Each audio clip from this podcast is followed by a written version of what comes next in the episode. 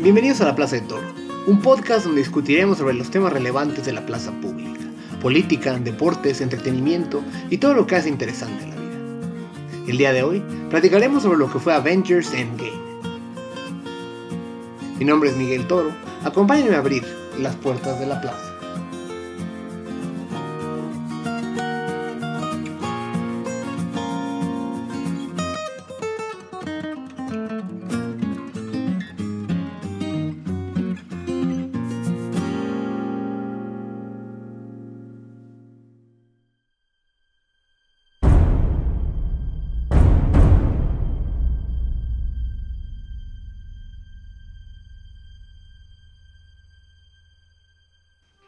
Endgame es la culminación de la larguísima saga de las gemas del infinito del universo cinematográfico de Marvel Comics. Un esfuerzo sin precedentes por contar historias serializadas a partir de 22 películas conectadas en la misma línea temporal y en el mismo mundo.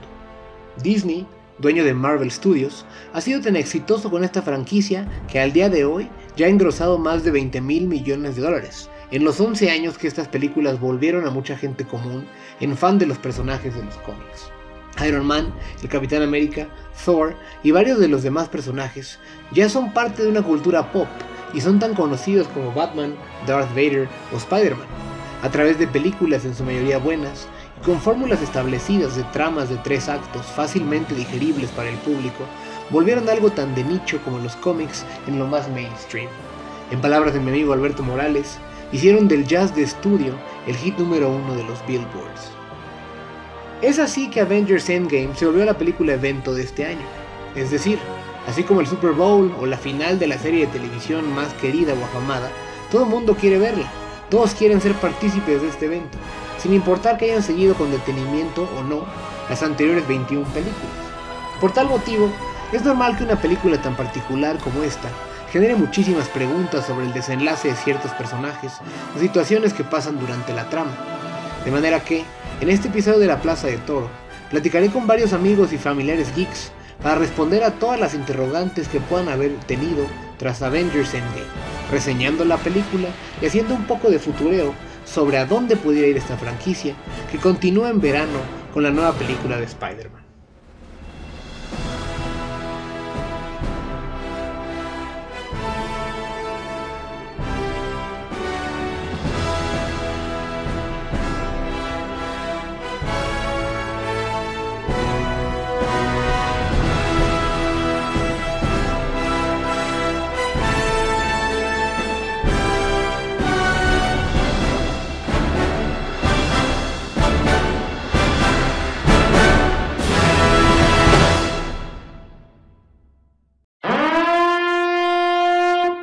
Este episodio está diseñado para contestar las dudas de la gente tras ver la película, de manera que si no lo has hecho, sugiero darle pausa y regresar cuando la hayas visto. Este es su spoiler alert.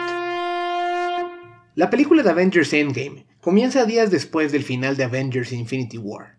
Como recuerdan, Thanos logró obtener las seis gemas del infinito y tras chasquear sus dedos eliminó la mitad de la población del universo. Por lo tanto, los supervivientes no han tenido ni tiempo para procesar el trauma de lo que esta masacre representó. Ese es uno de los temas principales de la película, el duelo y cómo procesan las personas haber perdido a tantos seres queridos. Así están los Avengers, los que están en tierra, e inclusive Iron Man y Nebula, que van a la deriva en la nave de los Guardianes de la Galaxia, intentando regresar a la Tierra. Gracias a que Captain Marvel convenientemente iba pasando por ahí, remolca la nave hasta la Tierra, donde los Avengers reciben a un Tony Stark que se está muriendo. Al conocer a Captain Marvel, asumir que es muy fuerte y enterarse de dónde puede estar Thanos, el grupo de Avengers que sobrevivió decide ir a buscarlo, confrontarlo, quitarle el guantalete y usar las gemas para deshacer lo que hizo. Este es el objetivo principal de la trama de la película, cómo regresar las cosas a la normalidad y revivir a todos. No obstante, al llegar al planeta donde está Thanos y encontrarlo herido, se dan cuenta que no tiene el guante, porque decidió usarlo nuevamente para destruir las gemas y que nadie pudiera cambiar sus designios. Al ver que no pueden arreglar la situación, en un ataque de rabia, Thor le corta la cabeza a Thanos y lo mata. Buena parte de la película sucede tras un brinco temporal de 5 años, donde los Avengers supervivientes intentarán viajar en el tiempo, obtener las gemas cuando existían y regresar las cosas a la normalidad. Es en ese tiempo donde el duelo los ha marcado de formas diferentes. Por un lado, Iron Man se casó con Pepper Potts y tienen una pequeña hija de cuatro años llamada Morgan. Él en un principio no quiere arriesgarlas por ir a intentar cambiar la realidad, mientras que vemos que Bruce Banner finalmente se reconcilia con Hulk y logran coexistir como Professor Hulk. Pero después vemos el principal problema con la película, la pésima caracterización de Thor al que han vuelto una parodia de sí mismo. Ahora es un gordo borracho chelero deprimido que vive en el pueblito de Asgard de Noruega, encerrado por su remordimiento con sus amigos de Thor Ragnarok. El mismo Thor, que entró como deidad uberpoderosa a Wakanda y casi mató al Thanos de las gemas, ahora es una mala burla de sí mismo. Todo por incluir un poco de risas en la trama, el típico problema del concepto de Bathos de Marvel, y para poder prolongar la batalla final, donde él y Captain Marvel podrían vencer al Thanos sin las gemas muy fácilmente. Para los que no sepan qué es el concepto griego de bathos, es un término acuñado por el escritor británico del siglo XVII, Alexander Pope, para describir poemas donde el tono de la narrativa cambia de serio a trivial, buscando tener un impacto cómico. Las películas de Marvel están llenos de estos. De hecho, muchas películas de acción han ya adoptado también esta característica. Y normalmente se utiliza para distraer al espectador de la debilidad de la historia enmascarándola con algunas risas. Pero siguiendo con la historia, aunque los Avengers logran obtener las gemas tras viajar en el tiempo, Nebula es capturada y suplantada por una versión más joven, que está al servicio de Thanos y que le permite a este llegar al futuro, donde los Avengers han logrado revivir a todos. La batalla final es una lucha encarnecida entre todos los Avengers y sus aliados versus el ejército de Thanos, donde Iron Man es el gran héroe. El cierre de la película es un largo epílogo que concluye las historias de los personajes principales del universo cinematográfico de Marvel, Iron Man y el Capitán América. Como comentarios finales, antes de pasar a las preguntas que nos dejó la película, creo que Avengers Endgame fue una buena película de superhéroes que es mejor cierre de la saga de 22 películas que película individual. La primera mitad es lenta, tengo muchos problemas con la caracterización de Thor y el soundtrack no es tan bueno como el de Infinity War. Aún así, hay que aplaudir a los hermanos rusos, los directores, que lograron dirigir una película épica que tenía como 200.000 personajes, que hiciera más o menos sentido, y que no fuera una copia al carbón de algo del pasado, como sucedió con el episodio 7 de Star Wars, que es igualito al original episodio 4. Pese a la enorme responsabilidad de sacar adelante la historia de estos personajes tan populares, los rusos pudieron hacerlo bien, y probablemente romperán todos los récords de taquilla, salvo tal vez el de Avatar. Pero entonces, ¿Cómo funcionan las reglas de viajes en el tiempo de los Avengers? ¿Por qué regresó viejo el Capitán América y por qué le pasó su escudo a Falcon? ¿Cómo se diferenciaron estas dos películas de la historia de los cómics de Infinity Gauntlet? ¿Hacia dónde puede continuar el universo cinematográfico de Marvel en los próximos años? Todas estas respuestas al volver de la pausa. Estamos en la Plaza de Toro.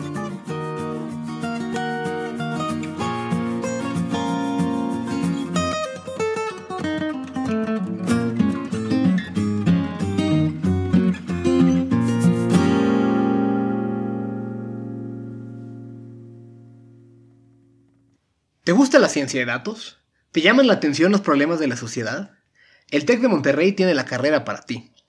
La nueva licenciatura en Gobierno y Transformación Pública le proporciona a los alumnos y alumnas una formación sólida en economía y ciencia política, además de las habilidades más avanzadas de la ciencia de datos, como el Machine Learning, Data Mining o Agent-Based Modeling, para con ellas realizar el análisis estratégico más riguroso. Los estudiantes se pueden especializar en el emprendimiento público, sistemas urbanos y planeación de largo plazo, política pública e inclusive como científicos de datos. Este tipo de competencias permitirán a sus egresados trabajar en dependencias de gobierno, organismos de la sociedad civil y en empresas del sector privado. Aprende a utilizar las tecnologías más avanzadas para la obtención, manejo y visualización de datos y con ello sé parte de las oportunidades más relevantes de México y el mundo. No es que el mundo haya cambiado. Lo cambian las personas como tú. Las que viven sin miedo a equivocarse. Las que no se conforman. Las que no se detienen por nada. Es que el mundo gira por los incansables. Por los que no aceptan un no. Por los que saben que pueden hacer lo imposible que nunca renuncian hasta lograrlo. Así que incansables, soñadores, libres, Desaparezcan fronteras. Sigan sin conocer límites. Y rompan reglas.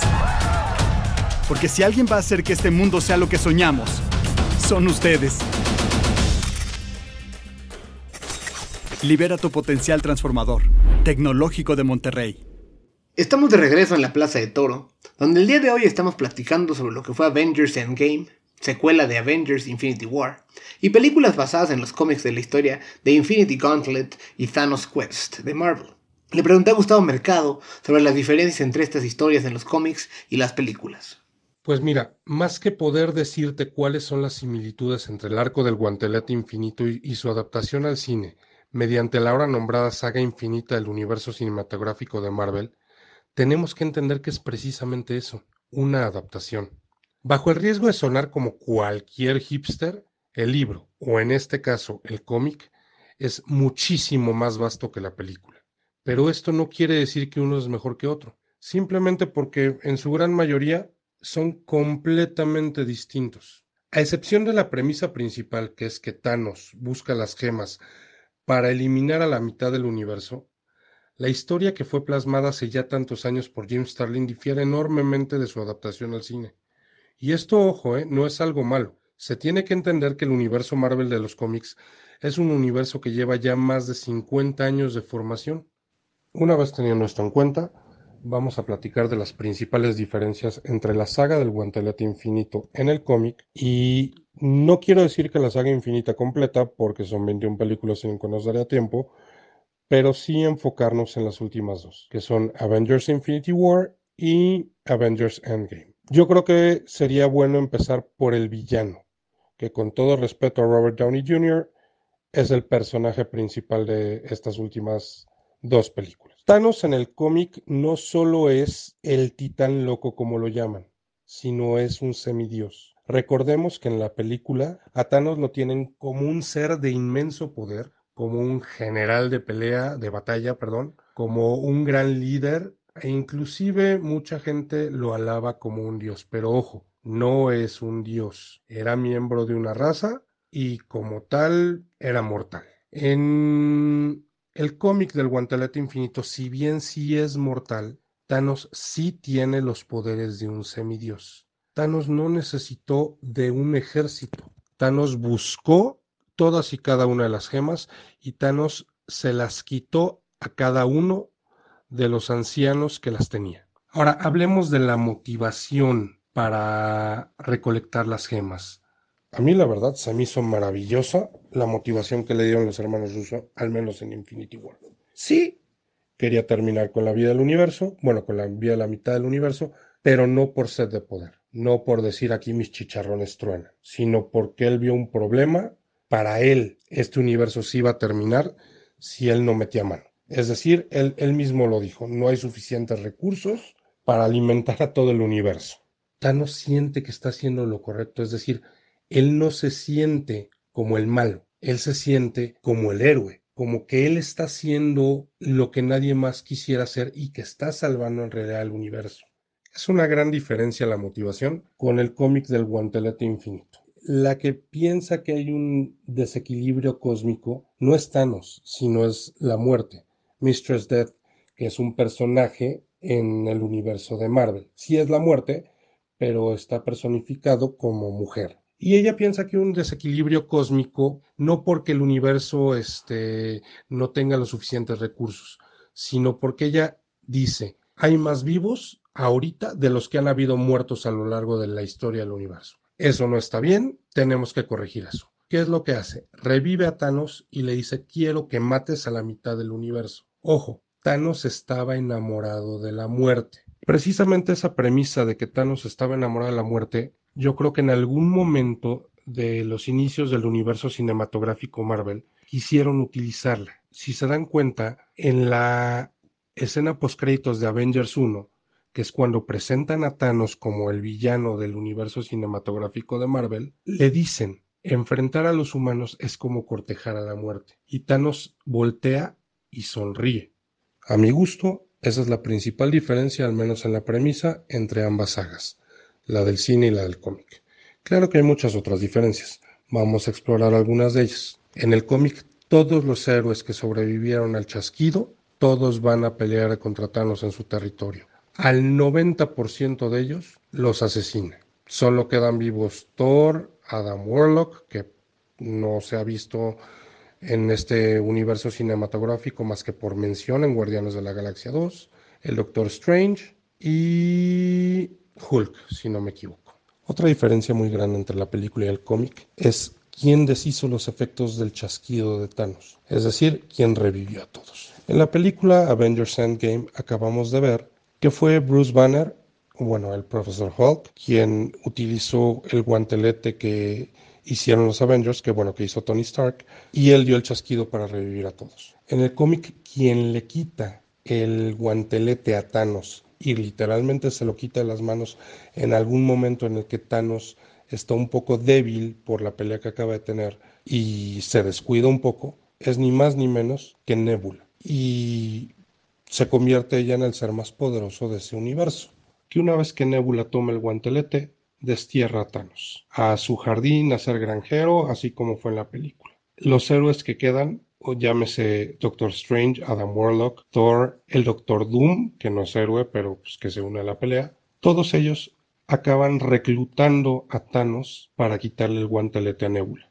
Thanos acepta, van a enfrentar a Nebula y de hecho es Thanos quien provoca y engaña a Nebula para que ella deshaga los efectos del chasquido de Thanos. Eh, esto a ella la deja vulnerable y esa era la, idea principal de Thanos. Al final de cuentas se lo acabaron, se, le acabaron quitando el guantelete a Nebula y quien acabó en posesión de él fue Adam Warlock. Adam Warlock es un personaje que va a valer muchísimo la pena una vez que lo adapten al cine. Y pues bueno, estas fueron las principales diferencias que pude encontrar entre el cómic y eh, la película. Hay muchas más diferencias, sí, pero pues no, no, no, no terminaríamos, sobre todo porque como dije son básicamente dos historias completamente distintas, únicamente agarraron la premisa y de ahí cada quien lo adaptó a su propio universo. Él fue Gustavo Mercado, abogado mexicano y ha sido lector de cómics, que nos hizo favor de resumir las principales diferencias entre la trama de Infinity War y Endgame con respecto al material fuente de los cómics de Thanos' Quest e Infinity Gauntlet. Pero si nos enfocamos en el desenlace de varios de los miembros originales de los Avengers, tuvimos el final del camino para tres de ellos, Black Widow, Iron Man y el Capitán América. Precisamente quiero platicar primero de este último, al ser el personaje que más me agrada de este universo y uno de los que tuvo más desarrollo durante las siete películas en las que apareció. Le pedí a Andrés Sánchez, abogado mexicano y mi primo, que nos explicara por qué el Capitán América se hizo viejo y qué significa que le haya pasado su escudo a Falcon. El final que vimos en Endgame de Steve Rogers como Capitán América es una referencia a una historia que ocurrió hace unos años en los cómics y que concluyó con la saga de Secret Empire. En esta historia básicamente el suero del supersoldado que tenía Steve dejó de surtir efectos y esto ocasionó que envejeciera rápidamente y quedara como alguien de la tercera edad. Si bien en los cómics no envejeció por decidir conseguirse una vida normal junto a Peggy Carter, cuando Steve Rogers envejece en los cómics le pasa justamente el escudo y el manto del Capitán América a Sam Wilson, el Falcon. Ahora, hay que señalar que tanto Sam como Bucky han llevado el manto del Capitán América en los cómics en diversas ocasiones, pero la versión más actual fue justamente con Sam Wilson como el nuevo Capitán América. En ese sentido, si la gente de Disney lograra renegociar un contrato con Chris Evans, en el cual ya solo aparezca de vez en cuando, podrían seguir la trama de los cómics donde Steve Rogers, viejo, deja de ser Capitán América y funge más como un asesor, y Sam Wilson es el nuevo Capitán América. Creo que la decisión de que Sam y no Bucky fuera quien aparentemente será el nuevo capitán es acertada en el contexto del MCU para tener consistencia con la historia que han contado. Hay que recordar que, si bien Sam Wilson también técnicamente es un prófugo después de Civil War al no haber firmado los acuerdos de Sokovia, ante el público en general, Bucky sigue cargando con su historial como uno de los mejores asesinos de Hydra cuando él era el Winter Soldier. Justo esta dinámica creo que puede ser muy interesante para la serie que saquen en Disney Plus de Sam y Bucky, donde ahora Sam es el nuevo Capitán América y si así lo deciden los de Disney, puede ser una serie con un tono de un thriller político con la película del Winter Soldier. Pequeña nota aclaratoria, Disney Plus es el nombre del streaming service de Disney que competirá con Netflix a partir de finales de este año y que tendrá entre su contenido las películas y series de Disney originales, de Pixar, de Star Wars, de Marvel y algunas de las cosas que hayan adquirido tras la compra de 20th Century Fox como Los Simpson. Es decir, si se basan en los cómics de Sam Wilson como Capitán América, La mayoría de las historias que trataban tenían un tinte político, empezando con el rechazo que Sam Wilson recibía de ciertos grupos conservadores por ser un Capitán América afroamericano. Por otro lado, este nuevo Capitán América también recibía crítica al proteger a ciertas minorías de los ataques de la policía, como pueden ser las minorías afroamericanas. Esa postura que Sam adoptaba parecía contrastar con el antiguo Capitán América, es decir, Stephen Rogers, quien representaba el emblema de las fuerzas de la justicia o de la ley, mientras que este nuevo Capitán América choca justamente contra estas fuerzas para defender a las minorías. Podrían basarse de manera general en esta trama o podrían darle un giro también en el cual justamente el rechazo al nuevo Capitán América es en parte por proteger a Bucky quien ante el público sigue siendo un criminal de Hydra y cuya trama de cierta forma ya se empezó a plantear en las películas de Winter Soldier y Civil War, donde Steve justamente buscaba proteger a Bucky de su historial como un agente de Hydra. Sin duda, esto parece una idea interesante, puesto que permite a Disney seguir haciendo películas donde se toquen temas de minorías, ya que éstas han tenido un gran éxito en taquilla en el pasado, como fueron los casos de Black Panther o Captain Marvel. No obstante, antes de continuar platicando sobre el futuro del MCU, quería regresar a uno de los elementos más controversiales de la película de Endgame, y que se vincula directamente con el final del Capitán América, las reglas del tiempo y sus viajes. Este es Alberto Morales. En efecto, uno de los temas más controversiales de Avengers Endgame es el manejo del tiempo, o más bien del viaje en el tiempo. Uno de los principales temas de la ciencia ficción en la cultura pop, principalmente en las películas, ha sido el manejo de lo que se le llaman las reglas de Bob Gale. Bob Gale fue el escritor de Volver al Futuro y prácticamente lo que hizo fue tomar las obras de Ray Bradbury y de H.G. Wells y establecer un cierto parámetro de lo que los personajes podían hacer cuando viajaban en el tiempo. Esto fue muy marcado y repetitivo dentro de la década de los 80. La propia película menciona Volver al Futuro, Terminator 2, incluso hasta Billy y Ted y sus viajes en el tiempo.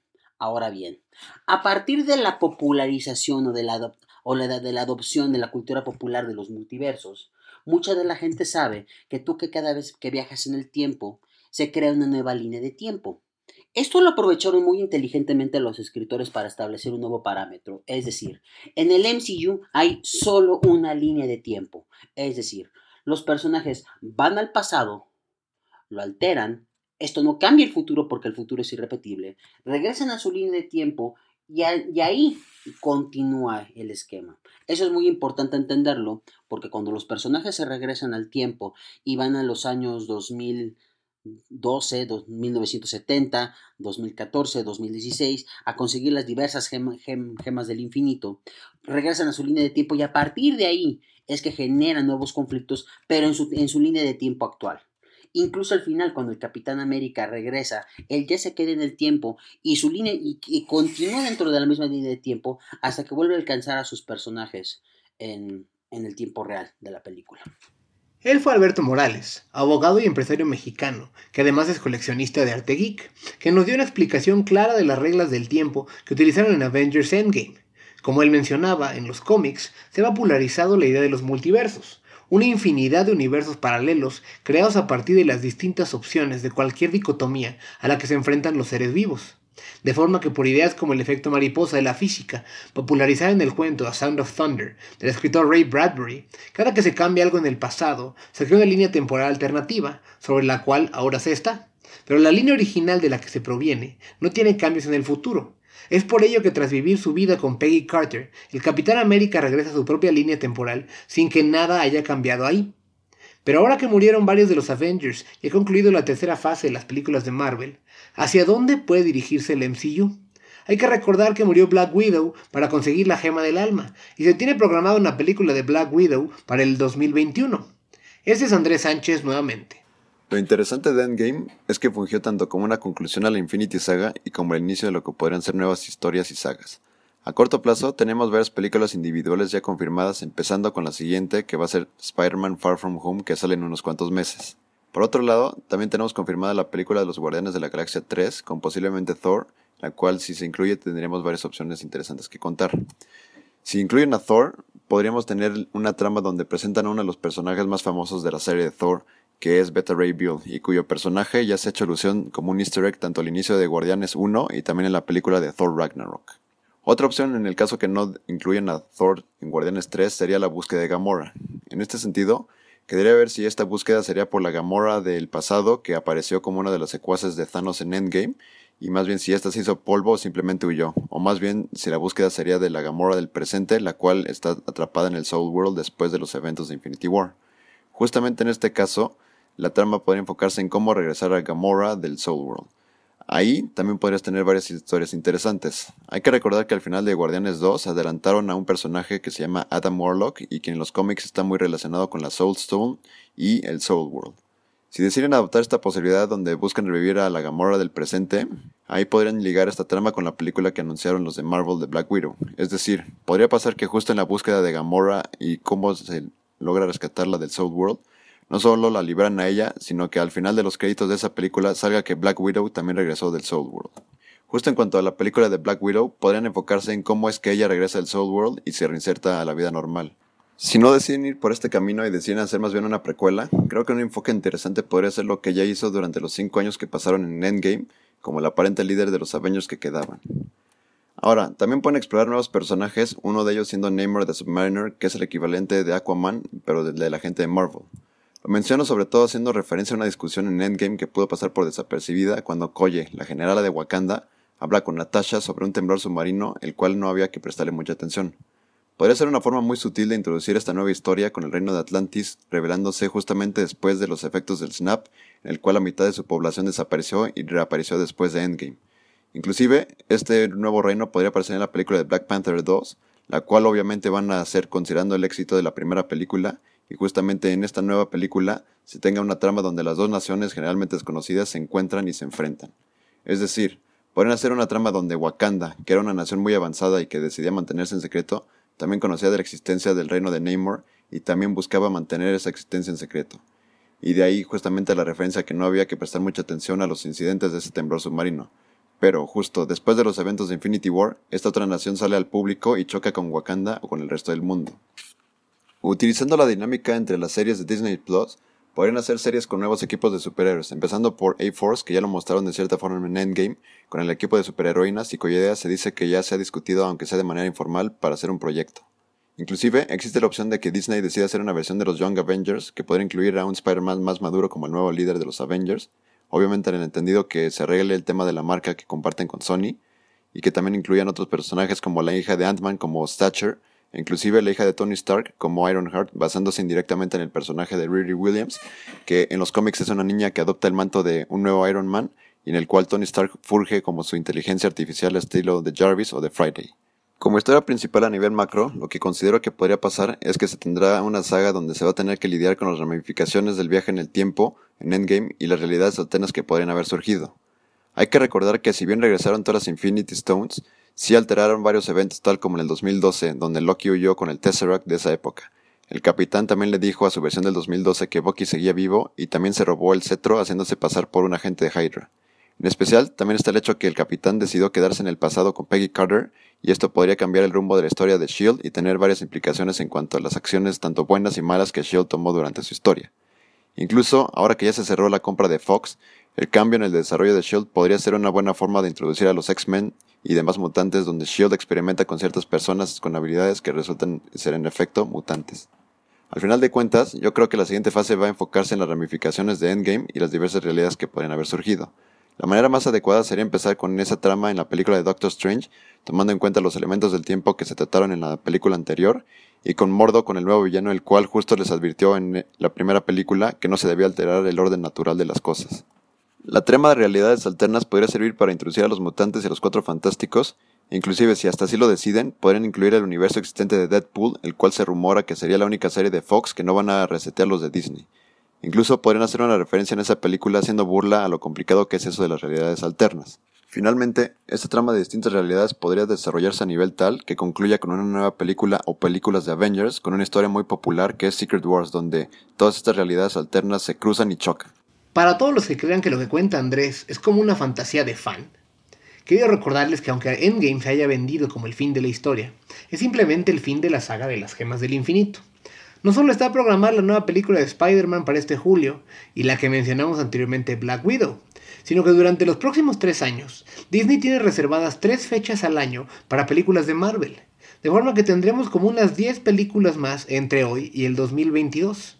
Además, tendremos diversas series de televisión en el streaming service de Disney Plus que se benefician de la compra de 20th Century Fox. Alberto Morales nos platica de esto. Pues yo pensaría que no solo la adquisición de 20th Century Fox es el único game changer dentro del aspecto del, del MCU.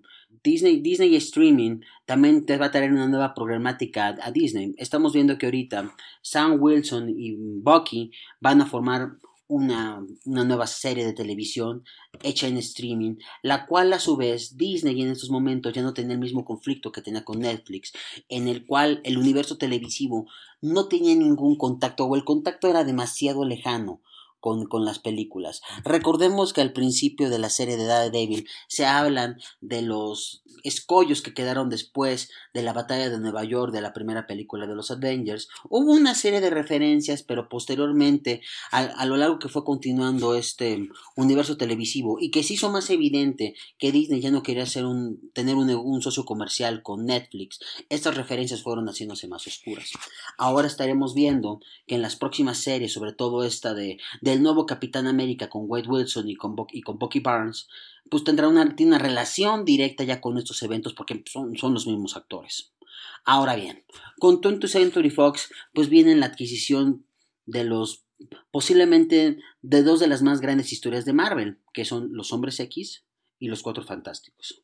Los Cuatro Fantásticos es por mucho tal vez uno de los mejores cómics que se, han escrito dentro de Marvel.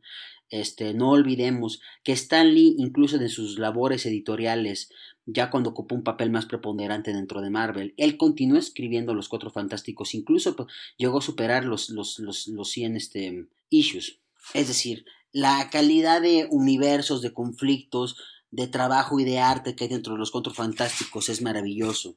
No olvidemos la segunda película de los Cuatro Fantásticos, donde trataron de utilizar uno de los mejores arcos argumentativos de todos los tiempos, que es la Avenida de Galactus. Ahora bien, con la incorporación de los hombres, de los hombres X al universo cinematográfico, podemos esperar un nuevo, una nueva serie de películas de los cuatro de los hombres X, perdón, este, que a su vez siempre han tenido el problema de que es como una serie que muy poco o nada tiene que ver con el, con el universo de, de, Marvel. Sus historias corren casi 100% por separados, pero tenemos una gran historia como la, la Casa de M, en la cual este, el, el conflicto principalmente entre Magneto y la Bruja Escarlata se vuelve muy patente. Eh, ahora bien, el gran, gran tema es, ya que venciste a Thanos, ¿quién lo puede sustituir? Y tenemos aquí dos grandes puntos. Tenemos a Galactus, que ya lo mencioné, que es el devorador de planetas, una gran fuerza del universo, imparable. Y la otra es, pues, el más grande malo de todos los tiempos. Incluso artistas de DC lo mencionan como el villano por excelencia, que es el Doctor Doom. El Doctor Doom tiene como meta el poner un orden en la Tierra. Su gran ambición es ser el gran líder que la Tierra necesita. No busca destruir a la mitad de la población, no busca destruir a la Tierra, este, pero está, digamos, tiene, tiene una misión, este, digamos, un poco narcisista totalitaria de lo que puede, de lo que quiere llegar a ser ha sido enemigo de Spider-Man, ha sido enemigo de los Cuatro Fantásticos, ha sido enemigo de, de, todo el universo Marvel. Es así como tenemos a Lex Luthor como el hombre más inteligente en DC, el Doctor Doom es el hombre más inteligente en Marvel. Se ha llegado a aliar con este con Spider-Man, con Iron Man, con Reed Richards, cuando ha sido necesario cuando, o cuando las amenazas hacia la Tierra este, afectan ya sus propios intereses. Al último personaje que no podemos dejar de mencionar es Deadpool. La popularidad y el éxito de Deadpool es avasalladora. Incluso hay personas que no les gusta el MCU, pero les gusta Deadpool. La penetración que tiene con los niños, con las familias. Incluso, aunque tiene películas este, con clasificación R, su popularidad ha hecho que las películas se saquen en formatos no tan agresivos para que los niños las puedan ver. Deadpool es avasalladoramente uno de, uno de, los, de las propiedades más, más interesantes y más lucrativas que adquirió Disney. Ahora la pregunta es, ¿van a continuar con este trabajo que ha venido desarrollando maravillosamente Ryan Reynolds o cómo lo van a incorporar a este nuevo gran universo, gran, gran fiesta que tiene, que tiene Marvel. Otro tema que es muy interesante es que recientemente Hugh Jackman ha regresado, quiere regresar nuevamente de su retiro, pues evidentemente para participar en este, en este nuevo universo. Bueno, ese sería, digamos, el aftermath después del endgame.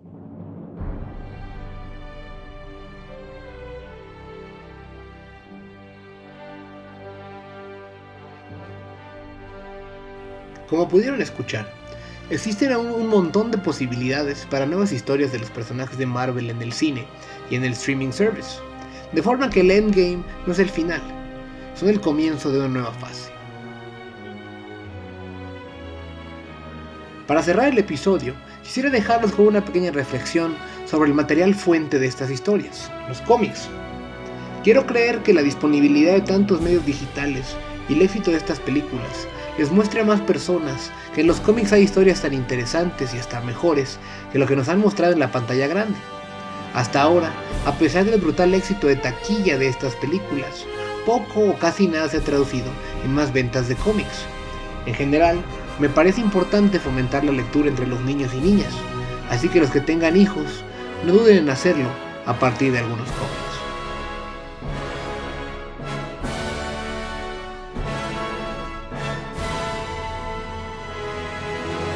Con esto hemos llegado al final de este episodio, que esperamos haya sido de su agrado. Muchas gracias a los abogados Gustavo Mercado, Alberto Morales y Andrés Sánchez por deleitarnos con su conocimiento geek y platicarnos sobre Endgame y sobre lo que puede venir en el MCU. Les pido que si les gustó el episodio, nos ayuden a llegar a más personas, compartiendo este podcast en Facebook, Twitter y sus demás redes sociales. Recuerden que pueden encontrar el podcast en el app de Podbean, en iTunes y en Spotify. Si pueden, déjenos un comentario o un review. Para cualquier cosa, me pueden encontrar en Twitter en arroba Miguel Ángel Toro. Muchas gracias por escucharnos. Mi nombre es Miguel Toro y es momento de cerrar las puertas de la.